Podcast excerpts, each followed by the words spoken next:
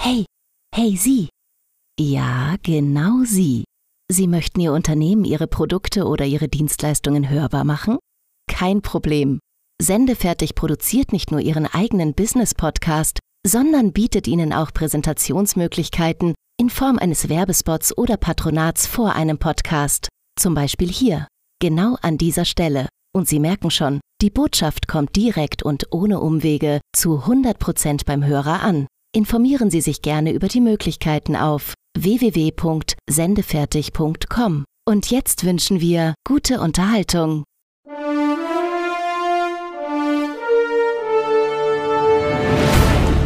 Ausgabe 1 im Jahre 2021. Der Broadcast hat ein neues Baby. Den nautischen Broadcast. Ein herzliches Willkommen zu unserer aller, allerersten Ausgabe dieses Podcasts. Und der hat es wirklich in sich, kann man sagen. Es ist eine Mischung aus Information und natürlich einer, ja, ich sage mal, gewissen Unterhaltungsstufe und da wollen wir natürlich äh, einige Nautiker auch kennenlernen, die auf Kreuzfahrtschiffen unterwegs sind von verschiedenen Reedereien, also nicht nur von AIDA und von Mein Schiff, sondern wir schauen auch mal, wen wir noch von anderen Reedereien bekommen können. Aber jetzt holen wir erstmal den Mann rein, auf den wir natürlich nicht verzichten können. Das ist natürlich unser Lektor Michael Corneli. Grüß dich. Ja, hallo Schmidti und hallo alle Hörer.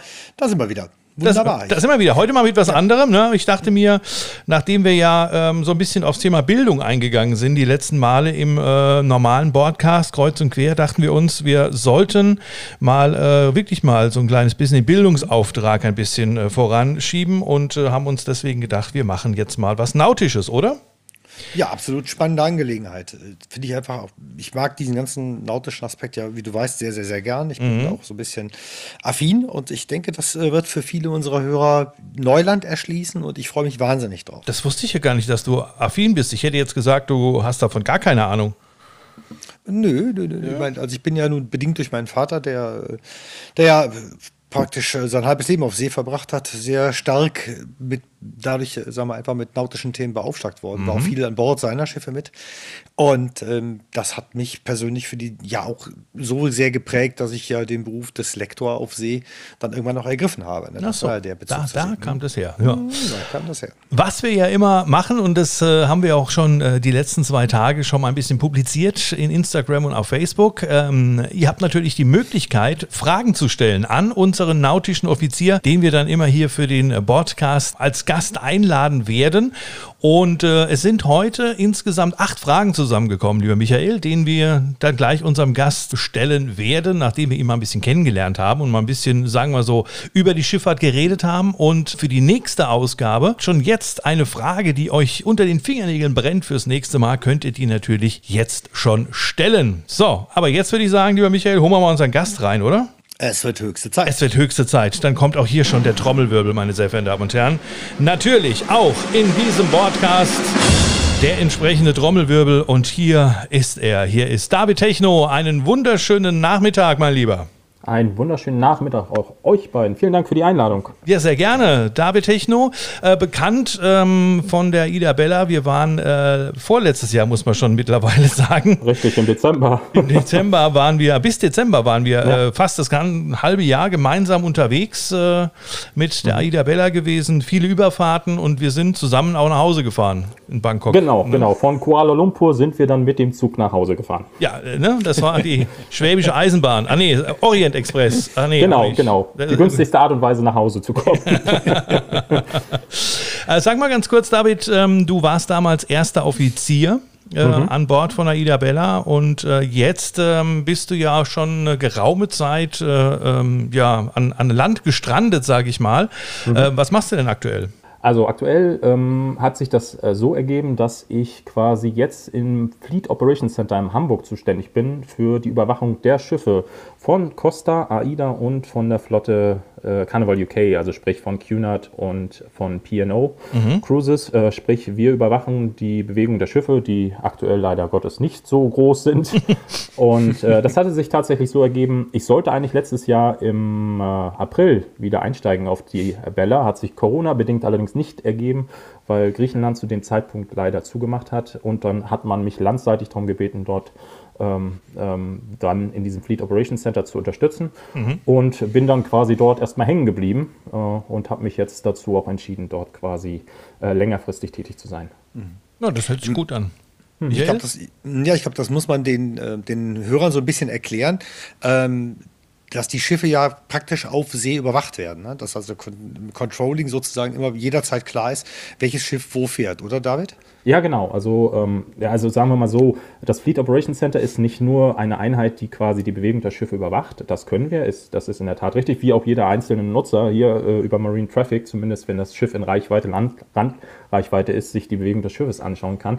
Wir sind aber auch, ich sag mal, eine Service-Einheit. Wir bilden den Schnittpunkt, Schnittpunkt zwischen äh, den Schiffen und der Landseite quasi. Also wenn es ein Problem an Bord gibt, äh, welcher Art auch immer, haben wir dann gleich die Möglichkeit, das an die entsprechenden Seiten und Stellen an Land weiterzuschicken. Ob nur mhm. äh, Reederei intern äh, mit AIDA, Costa oder Carnival UK, aber auch mit entsprechenden anderen äh, landseitigen Behörden. Das ist also im Endeffekt die Idee dahinter. Mhm. Und ihr seid auch äh, dafür zuständig, wenn jetzt eine Umroutung ist zum Beispiel, ähm, dann müsst ihr das genehmigen oder, ähm, weil da ist ja auch mit der Kontakt zwischen Schiff und Landseite. Seid ihr das dann?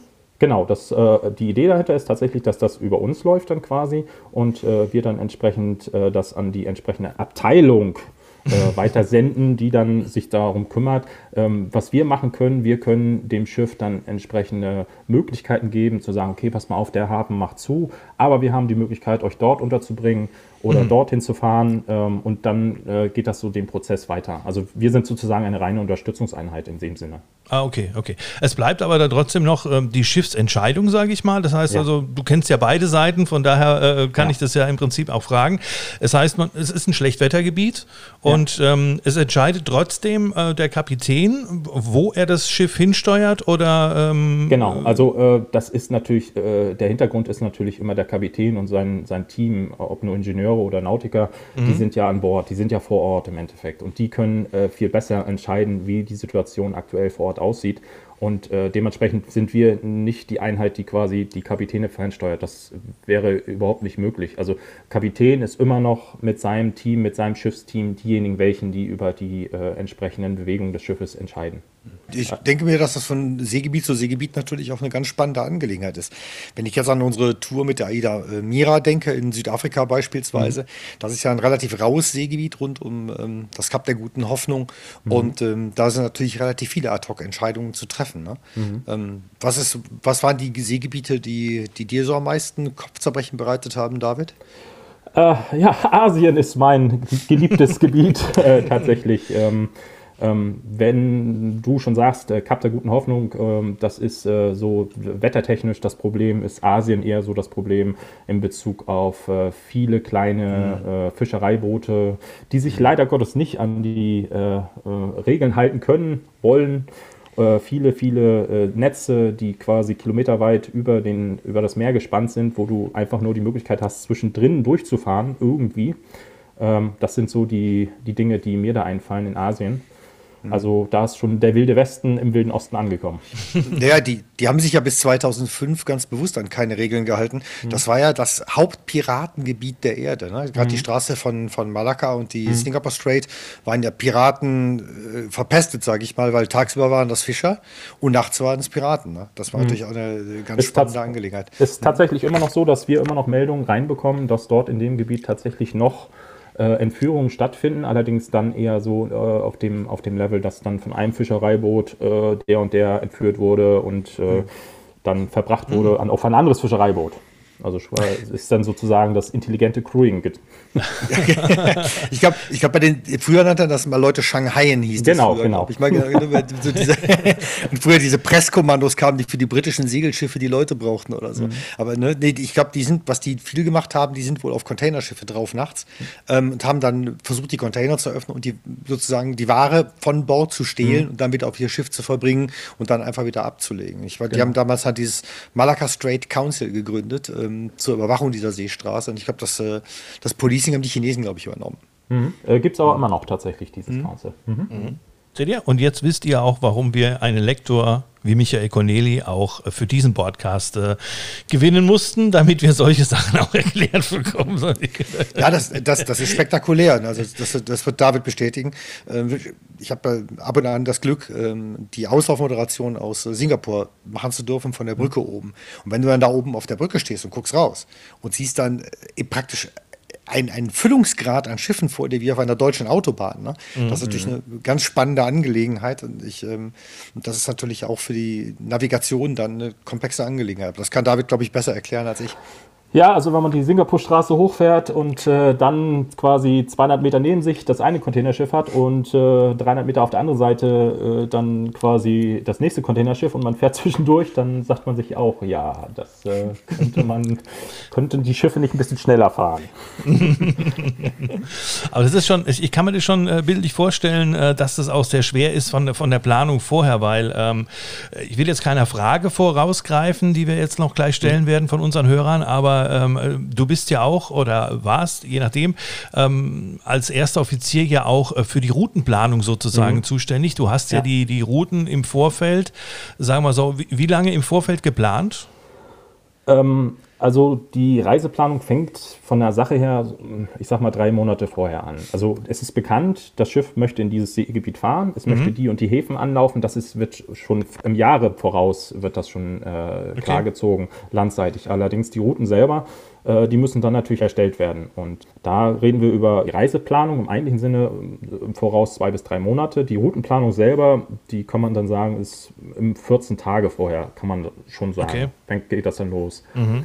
Und äh, ist recht, recht komplex, weil es äh, vier verschiedene äh, Abstufungen gibt bei dieser Routenplanung. Also erstmal die Information zu bekommen, die Information auszuwerten, die Information dann quasi in einen Reiseplan zu gießen und dann äh, sozusagen diesen Reiseplan abzufahren. Das sind diese vier Stufen, um mhm. das stark vereinfacht zu sagen. Und ja, und äh, insbesondere diese ganzen Informationen zu bekommen und äh, sozusagen sich ein Bild aus diesen ganzen Informationen zu machen, ist, glaube ich, das, was ähm, am forderndsten ist, mhm. sage ich mhm. mal so.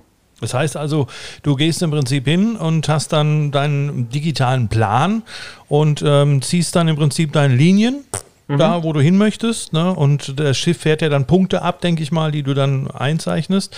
Wie, wie lange brauchst du für so eine 14-tägige Tour von der Planung her? Also wie lange sitzt du dran, wenn du jetzt, sagen wir, die, ähm, du kommst jetzt von der Transreise und kommst jetzt mhm. in dieses Gebiet rein und planst dann die erste 14-tägige Reise, jetzt zum Beispiel von der Bella, wie lange hast du dafür gebraucht, um die aufzusetzen? Ähm, also, also wenn, wenn man das von Grund auf machen würde, ähm, könnte man sagen, wenn ich diese Informationen alle zur Verfügung hätte, diese Informationen alle gesichtet hätte, mhm.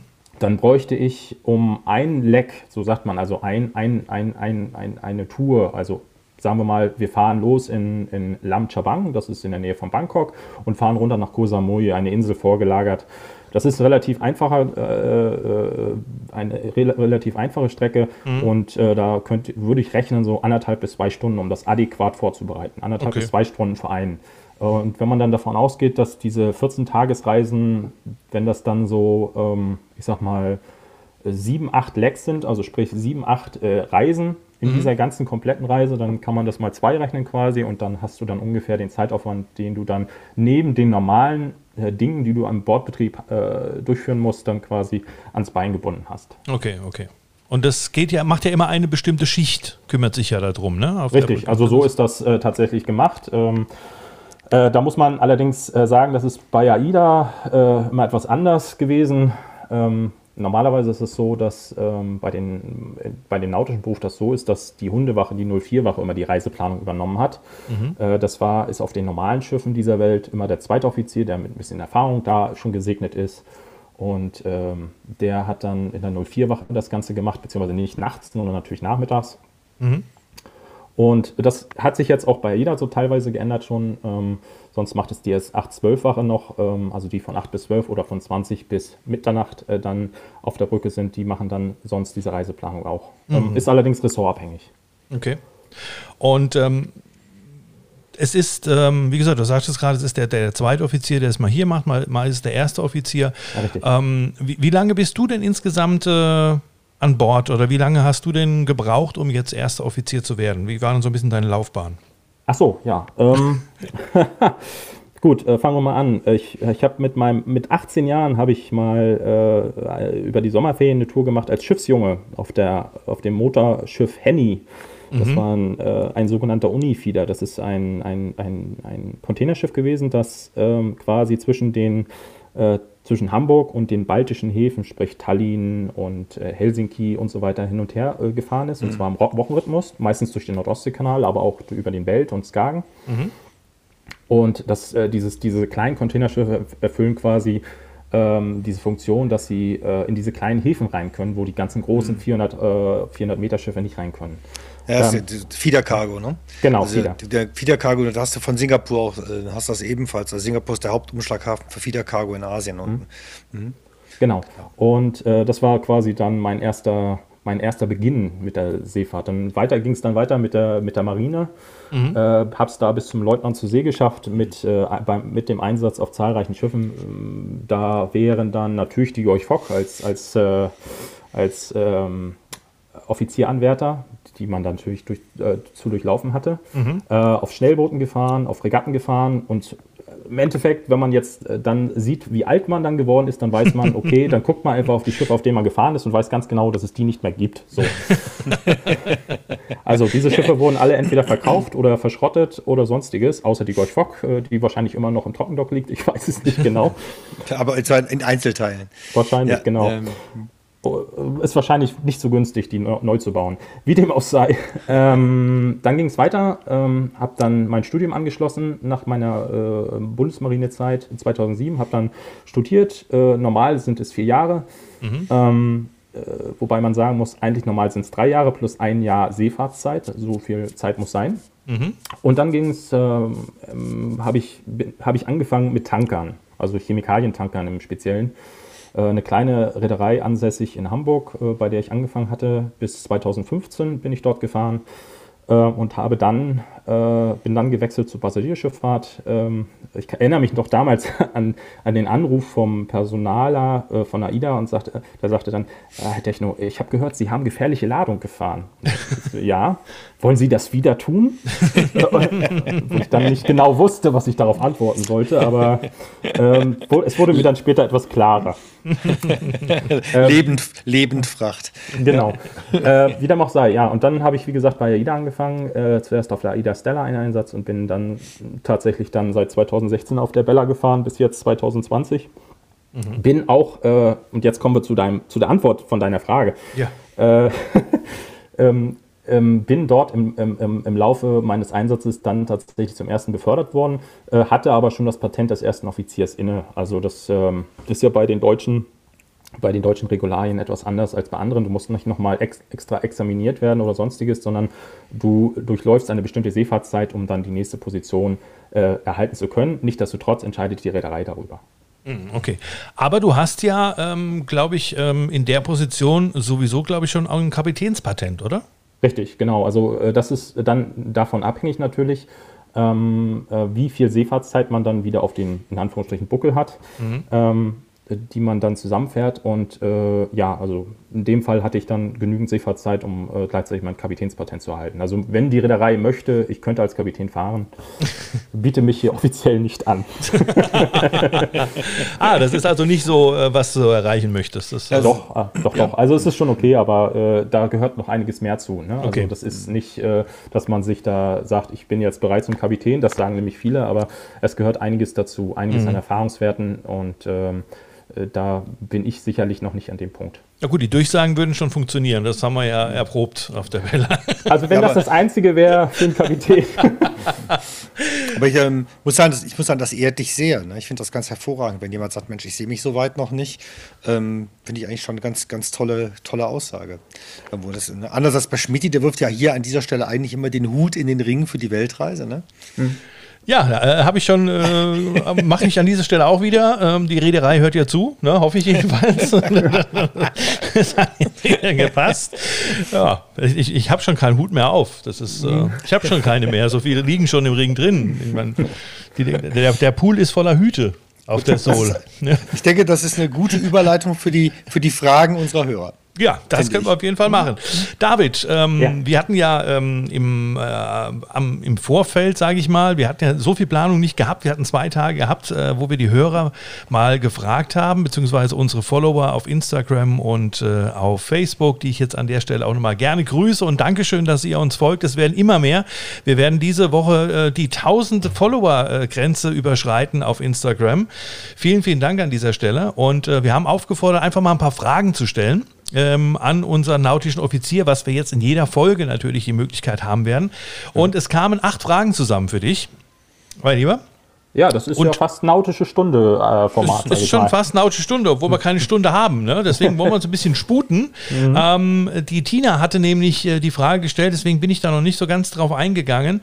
Ähm, legst du die Route fest, äh, die dann ein AIDA-Schiff fährt? Das haben wir ja schon mal kurz äh, angesprochen. Ähm, das würdest du als erster Offizier dann im Endeffekt auch machen, ne? Also sagen wir mal so, ich, äh, ich lege fest, wo es lang gehen könnte. Mhm. Der Kapitän guckt rüber, sagt nö. dann, dann lege ich, leg ich das so fest, wie der Kapitän das möchte mhm. und schicke das dann an meinen jetzigen Arbeitgeber, das äh, Fleet Operations Center in Hamburg. Mhm. Die gucken sich das Ganze auch nochmal an, äh, sagen dann, ja, die äh, Route ist in Ordnung oder Mensch, da müsst ihr nochmal nachgucken, da fahrt ihr mir ein bisschen zu nah an der Insel Giglio vorbei. wobei, wobei das, das soll sich bewährt haben. Ja, ja. Äh, und äh, ja, und dementsprechend, nein, ich lege die Route nicht fest, äh, die dann das AIDA-Schiff fährt, aber ab einem bestimmten Zeitpunkt ist es dann sozusagen die Route, die wir zusammen alle festgelegt haben. Mhm. Wenn ich jetzt, wenn ich jetzt noch mal kurz darauf äh, zu sprechen komme, gerade jetzt noch mal Singapur. Ne? Du sagtest mhm. ja, das sind ja so viele Schiffe, das kann man ja eigentlich gar nicht zwei Wochen vorher planen, oder? Da durchzufahren. Das ist ja, ja dann wirklich auf Sicht, oder? Jein. Sagen wir mal so, ähm, die Singapurstraße und auch die Malakka-Straße ist ja quasi ein Seegebiet, was sehr stark befahren wird, wie du schon sagtest. Mhm. Und äh, dort ist es ja auch so, dass es dort sogenannte Seeschifffahrtsstraßen gibt. Also sprich, äh, die sind nur an der Karte eingezeichnet durch eine Magenta-Linie. Ähm, und ähm, dort haben wir also quasi einen Bereich, in dem wir uns aufhalten können. Mhm. Und äh, wir haben dann immer einen sogenannten Sicherheitskorridor um unsere Kurslinie herum und in diesem können wir uns bewegen quasi. Also wenn wir ein okay. Schiff über, äh, überholen, dann äh, muss das nicht unbedingt auf unserer Kurslinie sein. Man sagt ja immer, unsere russischen, ähm, unsere russischen äh, Mariner, also unsere russischen Seeleute sind immer die Kurslinienfahrer. Also die, da muss man immer ausweichen, auf jeden Fall. Äh, wir haben natürlich tatsächlich die Möglichkeit, in diesem Sicherheitskorridor von, vom Kurs wegzufahren, um dann quasi ein Schiff zu überholen oder aufzustoppen oder was auch immer. Okay. Also gibt es da wirklich welche auf See, die die Vorfahrt haben? Oder? Ja, genau. Also es äh, gibt immer äh, rechts vor links. Ne? Das ist äh, tatsächlich immer so. Oder wenn man BMW-Zeichen sieht, dann sollte man auch. Nein, also es ist tatsächlich so, es gibt eine Seeschifffahrtsstraßenordnung und äh, dementsprechend erstmal gibt es rechts vor links und einige andere Regeln, die man zu beherzigen hat. Mhm. Ähm, ja. Und äh, dementsprechend müssen wir ja. uns auch dran halten. Mhm. Michael, wolltest du noch? Ja, du, ja, stärker motorisiert vor schwächer motorisiert zum Beispiel. Ne? Oder, genau, genau. Äh, Segelschiff vor Motorschiff, diese ganzen Regeln, die man einhalten muss. Mhm. Was du eben dann merkst, als, als wir aus Singapur raus sind, kam uns einer der größten Containerfrachter der Welt entgegen ähm, der, der kam einfach nicht aus den Strümpfen. Ne? Das war mhm. der Punkt, wo der Kapitän dann selber sagte, komm, äh, wir treten jetzt Wasser, das heißt, wir, wir, wir nehmen jetzt Tempo komplett raus, weil den müssen wir erstmal vorbeilassen. Das sind genau. so Dinge, die, die, auf sich dann funktionieren müssen. Mhm. Genau. Ja. Mhm. Äh, Max hat da eine tolle Frage gestellt, wo wir auch schon vielleicht kurz drüber gesprochen haben. Und zwar, er fragte, ob man trotz äh, nicht so guter Leistungen in der Schule auch noch Nautik studieren kann. Was sind denn die Voraussetzungen? Ähm, ja, und zwar gibt es dort, äh, da habe ich mich auch nochmal ein bisschen schlau gemacht, es hat sich tatsächlich nicht viel geändert.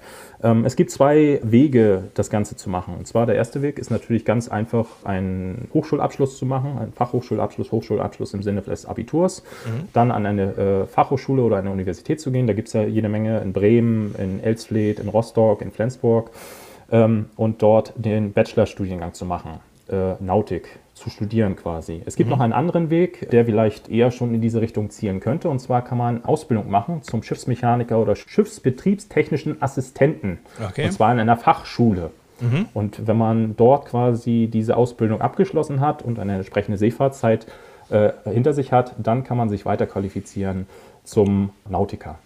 Mhm. Das wäre dann sozusagen die, äh, Berufs-, das Berufsbild davor dann. Praktisch im dualen System das Ganze okay. zu machen. Ne? Mhm. Ja, im Endeffekt schon. Also erst eine Ausbildung mhm. und dann quasi das Studium anschließen. Ja. Mhm. Und dann kommen wir zur Frage vom Ralf. Ähm, was sind denn die Aufgaben eines ersten Offiziers an Bord und wie lange ist man in der Regel an Bord als Offizier auf der Brücke? Also fangen wir erstmal mit der zweiten, zweiten Frage an. Also die Zeiten aktuell, äh, sie unterscheiden sich von Reederei zu Reederei. Die Zeiten aktuell, äh, die man an Bord sein muss, als, also Borddienst leistet, sind äh, zwischen drei und vier Monaten mit zwei Monaten Urlaub dazwischen. Das mhm. sind so die aktuellen Zeiten bei äh, der spezifischen Reederei mit dem Kussmond. Es gibt andere Reedereien äh, auf dieser Welt, wo man auch äh, länger an Bord sein muss. Oder tatsächlich bei meiner alten Reederei hatte ich diesen Zwei-Monats-Rhythmus, also zwei Monate an Bord, zwei Monate zu Hause. Hat alles seine Vor- und Nachteile. Bei diesem Zwei-Monats-Rhythmus hat man natürlich den Vorteil, dass man öfter zu Hause ist. Hast allerdings das Pech, dass du nicht so schnell deine Seefahrtzeit ausfahren kannst, sprich dein nächstes Patent zu erhalten. Was sind die Aufgaben eines ersten Offiziers? Das hatte ich ja bereits angerissen, äh, ist unterschiedlich von Ressort zu Ressort an Schiff, als auch unterschiedlich in Bezug auf die Schiffe. Mhm. Die originäre Aufgabe eines ersten Offiziers auf jeder anderen Reederei dieser Erde ist, äh, sich um die Ladung zu kümmern, um die Sicherheitsaspekte des Schiffes, sprich die Feuerlöscher, und äh, die Überlebensrettungseinrichtungen wie das Freifallrettungsboot und so weiter und so fort. Darum kümmert er sich und um die Besatzung. Also er macht, er macht quasi äh, die Vorstufe zum Kapitän. Das ist bei mhm. ein bisschen anders. Ähm, bei AIDA ist es so, dass aufgrund dieser Komplexität des Schiffes und ähm, der in Anführungsstrichen Ladung äh, es dort noch mehr, äh, weitere Positionen über dem des ersten Offiziers gibt. Es mhm. gibt die Sicherheitsoffiziere für Feuerbekämpfung und für Le Überlebensrettungsmittel, den Staffkapitän, der kümmert sich dann quasi um die Personalstruktur in dem Bereich und dann den Kapitän im eigentlichen Sinne. Okay. Äh, der erste Offizier an Bord unserer Schiffe, ich kann nur über das letzte Schiff sprechen, hat also die Reiseplanung übernommen ähm, hat äh, sich gekümmert um die Funkeinrichtungen an Bord. Tatsächlich an Bord der Aida Bella hat sich ein Offizier um den Flaggenstock gekümmert, also quasi um unsere Flaggen ähm, um die äh, italienischen Logbücher, wir sind ja italienisch geflaggt, und natürlich um das äh, Key Resort, also um die Schlüssel des Schiffes tatsächlich. Darum haben sich die Offiziere auch gekümmert. Das ist bei anderen Schiffen ganz anders. Also auf den neueren Schiffen äh, gibt es ja diese elektronischen Schlüssel. Äh, dort ist es, äh, wird diese Funktion nicht mehr von einem Offizier übernommen. Hm, also mehr oder weniger hattest du immer ein Schlüsselerlebnis gehabt an Bord. Mhm. So sieht's aus. Also wenn man denn sich mal das angeguckt hat, wie viele Schlüssel es an Bord gibt, tatsächlich, ähm, dann waren das mehr als ein Schlüsselerlebnis. Erlebnis. Ja, er, hatte sozusagen die, die Schlüsselposition inne. Genau. Oh, der ist noch besser. Dann hat der Rainer noch äh, gefragt, er fragte auch äh, im zweiten Teil seiner Frage, wie lange man ein Stück an Bord ist. Das haben wir jetzt äh, beantwortet. Äh, er fragt aber auch, wie viel und welche Offiziere arbeiten denn bei AIDA auf der Brücke? Ähm, ja, und zwar ist das tatsächlich so, dass äh, an Bord der Kreuzfahrtschiffe mehr Offiziere auf der Brücke arbeiten als auf einem normalen Schiff. Auf einem normalen Schiff hast du tatsächlich nur den dritten, zweiten, ersten Offizier, die dann ihre Wachen gehen, in der 812-Wache, 04-Wache und der äh, 4-8-Wache sozusagen. Ähm, dort hast du dann das aufgeteilt. Der dritte Offizier geht die 8-12-Wache, weil er wenig erfahren ist. Der Kapitän kann noch mal über die Schulter gucken. Die 04-Wache dann vom zweiten, der schon ein bisschen erfahrener ist. Und äh, die 4-8-Wache vom ersten Offizier, der dann quasi schon mal dem Bootsmann sagen kann, was er denn diesen Tag, heute anpöhen darf, also anmalen darf auf dem Deck mhm. äh, morgens. Ähm, das ist bei AIDA-Schiffen ein bisschen anders. Ähm, dort hast du tatsächlich immer ein, äh, hast du immer zwei Offiziere auf der Brücke die ganze Zeit.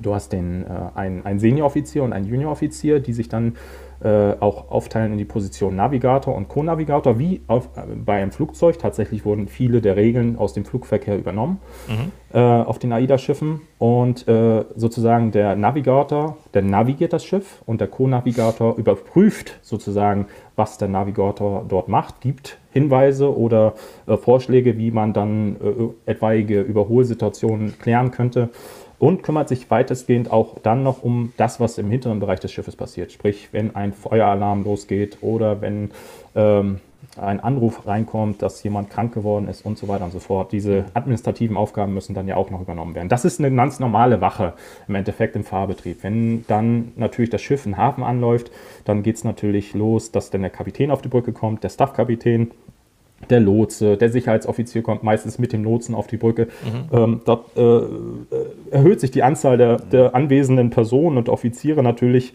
entsprechend dem Level dessen, was äh, gemacht werden muss im Endeffekt. Wenn viel Verkehr ist, kommt noch ein zusätzlicher Offizier auf die Brücke und so weiter und so fort. Mhm.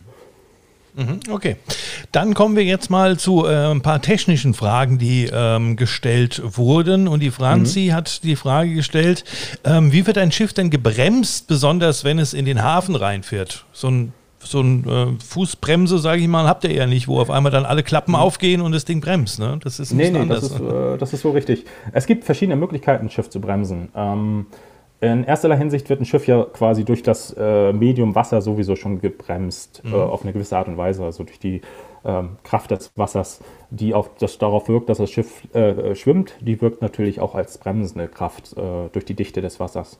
Mhm es gibt verschiedene Möglichkeiten, ein Schiff zu bremsen oder aufzustoppen. Zum einen geht es darum, äh, geht es dadurch, dass man den Vortrieb sozusagen rausnimmt, also das Schiff nach voraus fährt. Das kann man, indem man sozusagen die Propellerumdrehung äh, reduziert, sprich die Maschinenleistung reduziert. Mhm. Ähm, das geht das, dann, dann geht es weiter natürlich. Man könnte die Maschinenleistung auf Null bringen sozusagen, dass das Schiff quasi nur noch voraustreibt, bis dann sozusagen die Widerstandskraft des Wassers größer ist als die äh, Vorauskraft des Schiffes. Ähm, das wäre eine Möglichkeit. Äh, du, kannst die, ähm, du kannst die Propeller rückwärts drehen lassen. Das äh, ist insbesondere bei den äh, Schiffen von AIDA die Möglichkeit, weil die Diesel elektrisch funktionieren, sprich äh, die großen Diesel wirken auf Elektromotoren und du kannst dementsprechend äh, die Elektromotoren sozusagen ähm, umdrehen, die Umdrehung und dementsprechend kannst du dann sozusagen die Propeller rückwärts drehen lassen. Äh, du hast die Möglichkeit tatsächlich das Schiff mit Hartruderlagen kurzfristigen Hartruderlagen äh, um ein bis zwei Knoten äh, zu reduzieren, die Vorausrichtung sozusagen. Das hat mir ein Kapitän mal gezeigt, als wir kurz vor Dubai waren. Da mhm. hat er tatsächlich zweimal Hartruder gegeben, einmal nach Steuerbord und einmal nach Backbord. Und dann hat er mal eben kurz ein bis zwei Knoten rausgenommen aus der Vorausfahrt. Und äh, du hast als letzte Möglichkeit immer noch die Möglichkeit, tatsächlich im Kreis zu fahren. Dadurch äh, verlierst du natürlich auch Geschwindigkeit. Okay, wunderbar. Ja. Ich, ich glaube, so ein Bremsweg, ne, so das durchschnittlich so 800 Meter ungefähr, ne, so aus genau, der genau. Fahrt aus. Mhm. Genau. Ja. Also schon eine, schon eine gewisse Distanz, die man überbrückt, bis, bis das Schiff steht. Das darf man nicht vergessen. Ne? Also gerade so die Frage kommt, als Sektor wird man oft gefragt, wenn mal jemand über Bord geht, wie lange dauert das denn eigentlich, bis das Schiff steht? Ne? Mhm. Das ist immer schon so ein Ding, wo ich sage, ja, schon, ist schon eine gewisse Zeit bis man auf der Stelle steht. Wobei wir dann natürlich, die, der Segler, der vielleicht zuhört, wissen, wiss, weiß, äh, versuchen wir natürlich dann Williamson-Turn zu fahren oder mhm. äh, um dann quasi sozusagen die Vorausgeschwindigkeit zu nutzen, um dann zurück zum, zur Person zu kommen. Mhm. Ich, aber ich glaube, man kann ja sogar Rettungsmittel auch schon aus der Fahrt heraus absetzen. Ne? Genau, also wenn yeah. es gibt da es gibt da schöne YouTube-Videos tatsächlich, ähm, wo dann also man muss die Vorleine so, schon so ein bisschen tight lassen, sonst äh, kommt das Rettungsboot im Wasser, macht es ein Salto. aber es geht auf jeden Fall, ja. Mhm. Okay. Dann hat die Pia gefragt, ähm, wie schafft es denn ein Schiff gerade auszufahren, wenn die Wellen von der Seite kommen? Ähm, genau. Ähm, das ist äh, tatsächlich eine Sache, da reden wir über den Kurs über Grund und den Kurs durchs Wasser. Mhm. Ähm, wenn also die Wellen von der Seite drücken, es kann aber auch Wind sein, wie vorhin schon gesagt, äh, starker Seitenwind oder äh, Strömung, die von der Seite drückt, äh, dann kann es durchaus sein, dass das Schiff quasi mit der Spitze in eine ganz andere Richtung äh, zeigt als der eigentliche Kurs über Grund, der für uns sehr wichtig ist. Wenn mhm. wir also Nordkurs fahren wollen von 0, 0, 0 oder 360 oder Nord, ähm, dann kann es durchaus sein, wenn der Wind quasi von der Steuerbordseite drückt, dass wir einen äh, Kurs durchs Wasser von 355 haben, aber der Kurs über Grund immer noch 000 heißt. Das ist so ein Drift-Angle, äh, so sagt man. Also ähm, dementsprechend fahren wir trotzdem weiterhin geradeaus, auch wenn äh, quasi der Bug in Richtung Eisberg zeigt. Aber wir fahren dran vorbei. Mhm. So eine, Art, so eine Art Vorhaltewinkel, die eingenommen genau. wird in dem Moment. Genau. Mhm. genau mhm. Ja. Okay. Dann hat der Manfred gefragt, äh, warum fällt ein Schiff nicht so einfach um? Es ist doch mehr über dem Wasser als unter dem Wasser. Weil, ja, das ist äh, eine Frage in Bezug auf die Stabilität. Ähm, ja. Das bezieht sich darauf, äh, dass äh, tatsächlich der Gewichtsschwerpunkt des Schiffes sehr viel weiter unten liegt, als man glauben möchte. Also, ähm, um es stark vereinfacht zu sagen, die Maschinen und die ganzen Teile, die unten im Schiff sind, die wiegen so, so viel mehr als das, was über dem Wasser ist, mhm. ähm, dass wir dadurch äh, kein Problem haben, quasi, ähm, dass das Schiff äh, durchkentert. Okay. Ist sehr stark vereinfacht jetzt, aber ähm, ich denke, das ist, äh, glaube ich, legitim. Plausibel, genau. Hm. Und dann kommen wir schon zur letzten Frage. Die kommt vom Fabio und ähm, das ist eine Geschichte, die interessiert mich sogar auch. Michael, da, vielleicht weißt du da auch, äh, äh hast du da schon eine Idee, so als halber Seefahrer. Warum unterscheiden sich die Kettenlängen des Ankers teilweise zwischen Steuerbord und Backbord? Habe ich gar nicht gewusst, dass das so ist. Michael, wusstest du das? Hm, das wusste ich, aber die Antwort weiß ich nicht. Das muss ich an David weitergeben. Ja, das, da kommt der Spezialist, David. Mhm. Was, So. was? Also, es gibt äh, zahlreiche, ähm, ich sag mal, Vermutungen, warum das so sein könnte. Und die wurden, glaube ich, auch bei mancher nautischen Stunde dargelegt. Ähm, es gibt die Vermutung, dass AIDA das Geld ausgegangen ist, als sie dann die Ketten bestellt haben. Und haben sie dann gesagt, okay, dann nehmen wir eine Kettenlänge weniger auf der einen Seite und dann ist das auch gut. Äh, dann gibt es die Vermutung, die wurde auch gestreut, äh, so, dass sogar mancher Kapitän hat das mal wohl erzählt, dass, ähm, dass das genutzt werden kann, um quasi äh, das Schiff äh, mittels des Ankers vorauszubewegen. Man spricht, also man lässt die eine Kettenlänge 14, 14 Kettenlängen ausrollen und äh, äh, zieht dann quasi das Schiff an der Seite hoch und dann mit der anderen. Ähm, was ich jetzt gesehen habe im Endeffekt ist folgendes. Ähm, äh, es gibt Unterschiede zwischen den Klassifikationsgesellschaften. Eine Klassifikationsgesellschaft ist quasi der TÜV so, für die Schiffe. Und äh, die liegen fest, wie die Schiffe auszusehen haben, wie die auszurüs- auszurüsten sind. Daran, daran halten die sich und daran müssen die Schiffe sich quasi halten. Und die Klassifikationsgesellschaft für manche der AIDA-Schiffe, ich sage speziell für manche, äh, ist der ist Det Norske Veritas Germanischer Lloyd. Das ist ein Ah, Zusammenschluss. okay. Ja, Und, ja. und diese Klassifikationsgesellschaft hat quasi für äh, äh, einen großen Anteil der AIDA-Schiffe gesagt, ihr braucht auf der einen Seite 11 und auf der anderen Seite 12 Kettenlängen. Sogar bei den neueren Schiffen, bei der Perla und bei der Prima ist es so, dass die, glaube ich, 13, 14 Kettenlängen haben. Also auf der einen Seite 13, auf der anderen Seite 14. Wenn wir jetzt über die Nova sprechen, die AIDA Nova und die Costa Esmeralda, äh, die ja auch typgleiche Schiffe sind, ähm, kann ich jetzt schon sagen, die sind klassifiziert worden von RINA. Und äh, RINA, eine äh, Klassifikationsgesellschaft, eine italienische, glaube ich, Klassifikationsgesellschaft, die sagt auf beiden Seiten gleiche Kettenlänge. Und dementsprechend hat die Nova und äh, dann auch entsprechend auch die Esmeralda 14 Kettenlängen, glaube ich, auf jeder Seite. Ist auch bei den anderen Costa-Schiffen so, dass die auf beiden Seiten die gleichen Kettenlängen haben. Gehe davon aus, also, dass es ganz spezifisch äh, sich auf die Klasse auswirkt. Okay. Ja, dann sind alle Fragen beantwortet. Hast du noch eine Frage, Michael? Nö, also ich fand das jetzt schon mal unendlich spannend. Also das war äh, ganz, ganz, ganz viele sehr, sehr wissenswerte und äh, ja, tolle Details. Vielen Dank, sage ich von meiner Warte aus sogar schon mal. Genau, David, vielen, vielen Dank dafür. Und ähm, natürlich auch vielen, vielen Dank an die Hörer. Und ähm, ihr könnt, äh, wie ich schon Anfang sagte, auch für den nächsten nautischen Podcast schon eure Fragen stellen. Gerne als Kommentar unter irgendein Bild von uns oder einfach ähm, natürlich auch, wenn wir dann auffordern, etwa eine Woche vorher, bevor der nächste nautische Podcast kommt, werden wir das tun. Eine Frage habe ich noch zu beantworten. Die kam nämlich von Arthur. Äh, der sagte, ähm, ähm, die, da sagte ich mir, die könnte ich ja auch beantworten. Äh, die Frage, äh, natürlich, das ist jetzt äh, ein Insider, äh, auch bekannt, aber es gibt immer noch ähm, Leute, die das noch nicht wissen. Schläft die Crew denn auch an Bord?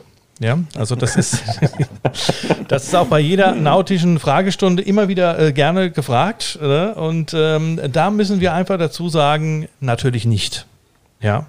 Doch, die schlafen an Bord. Ne? Es gibt immer die Aussagen, die Crew wird vom Hubschrauber abgeholt abends und äh, schläft an Land. Es gibt die Aussage, es fährt ein Beiboot hinterher, äh, wo die Crew dann immer hinkommt. Und ich sage halt, äh, weil ich es halt auch weiß, die Crew schläft an Bord, da müssen Sie sich keine Sorgen machen. Ähm, tagsüber auf den Zimmern, auf Ihrem Zimmer, wenn Sie auf Landausflug sind. Um das ein und für alle Mal geklärt zu haben, ist das jetzt, ähm, ja, jetzt hat es, glaube ich, der Letzte auch verstanden. Genau. Und wenn sie ganz lieb sind, lassen sie noch ein Schokolädchen auf dem Kopfkissen. Ja, das ist auch noch. Super, lieber David. Dann sage ich an dieser Stelle vielen, vielen Dank, dass du Gast, Gast unseres äh, ersten nautischen Podcasts warst. Äh, du gehst sozusagen so ein bisschen in die Geschichte ein. Ja? Oh, das, ist, das hört sich gut an. Ja. ich denke, wir haben da einen, einen sehr spannenden äh, Podcast daraus äh, machen können. Wir sind knapp bei äh, 39 Minuten jetzt, also es wären knappe 45 Minuten. Ich denke, es ist auch eine schöne Zeit. Es war ähm, kurzweilig gewesen und äh, ich danke dir an dieser Stelle, ähm, dass du die Zeit gefunden hast. Und äh, wir werden deinen weiteren Weg äh, sozusagen begleiten und hören uns bestimmt äh, in irgendeiner weiteren Folge dann auch mal wieder hier im Podcast. Dankeschön, lieber David. Gerne, würde mich freuen. Vielen Dank euch beiden. Danke. Danke. Ja, Danke. Michael. Du ähm, Bist du jetzt auch damit zurechtgekommen oder hast du was dazugelernt? Oder, ähm ja, ja, also ich sag, ich, erstens lerne ich wahnsinnig gern dazu. Gut, mhm. vieles, vieles war mir bekannt, vieles kannte ich schon. Aber ähm, ich höre da wahnsinnig gerne zu und vor allen Dingen sage ich so, ähm, wenn man sich mit diesen Schiffen im Detail befasst, ist das ein ganz, ganz, ganz spannender eigener Kosmos. Also auch mhm. rein technisch eine spektakuläre Angelegenheit. Und was ich an meinem Job halt auch sehr genieße, ist so ein bisschen, ich bin ja Wandler zwischen den Welten, zwar auch viel im Passagierbereich und Bühnenbereich tätig, aber bin natürlich auch unten meist im Crewbereich, esse in der Crewkabine und bin in, in diesen Bereichen des Schiffes auch viel unterwegs. Mhm. Und das ist eine spannende Angelegenheit. Auf jeden Fall. Sagen. Und es bleibt auch spannend. Wie gesagt, wir planen äh, auch schon langsam die nächste Folge vom Nautischen Podcast. Und wenn es da Fragen gibt, nautisch-technische Fragen, immer gerne her damit. Und wir werden mal schauen, sobald wir dann einige Fragen zusammen haben und auch wissen, wer als nächstes dann Gast bei uns sein wird, werden wir natürlich das Ganze auch dann veröffentlichen. Unseren normalen Podcast Kreuz und Quer gibt es natürlich weiter. Da steht auch die nächste Ausgabe schon vor der Tür. Wollen wir schon hier verraten, wer kommt oder wollen wir ein bisschen hier? Hm? Ja, ich ja. lass die Spannung noch, lass die Spannung noch ein bisschen hoch. Ja, das machen wir. Das wird ja. auf jeden Fall musikalisch werden. Das verrate ich schon mal. Mehr sagen wir jetzt mal nicht. Wir sagen genau. natürlich auch Dankeschön, dass ihr wieder zugehört habt, auch bei genau. unserer ersten Ausgabe des Nautischen Podcasts. Und wie gesagt, die nächste ist in Planung. Ihr macht's mal gut. Danke fürs Zuhören. Like kräftig weiter, folgt uns und wir freuen uns auf euch und natürlich von euch zu hören. Macht's gut. Bis demnächst. Euer Schmidti und Michael. Corneli, macht's gut. Jo, bis Bald, ciao.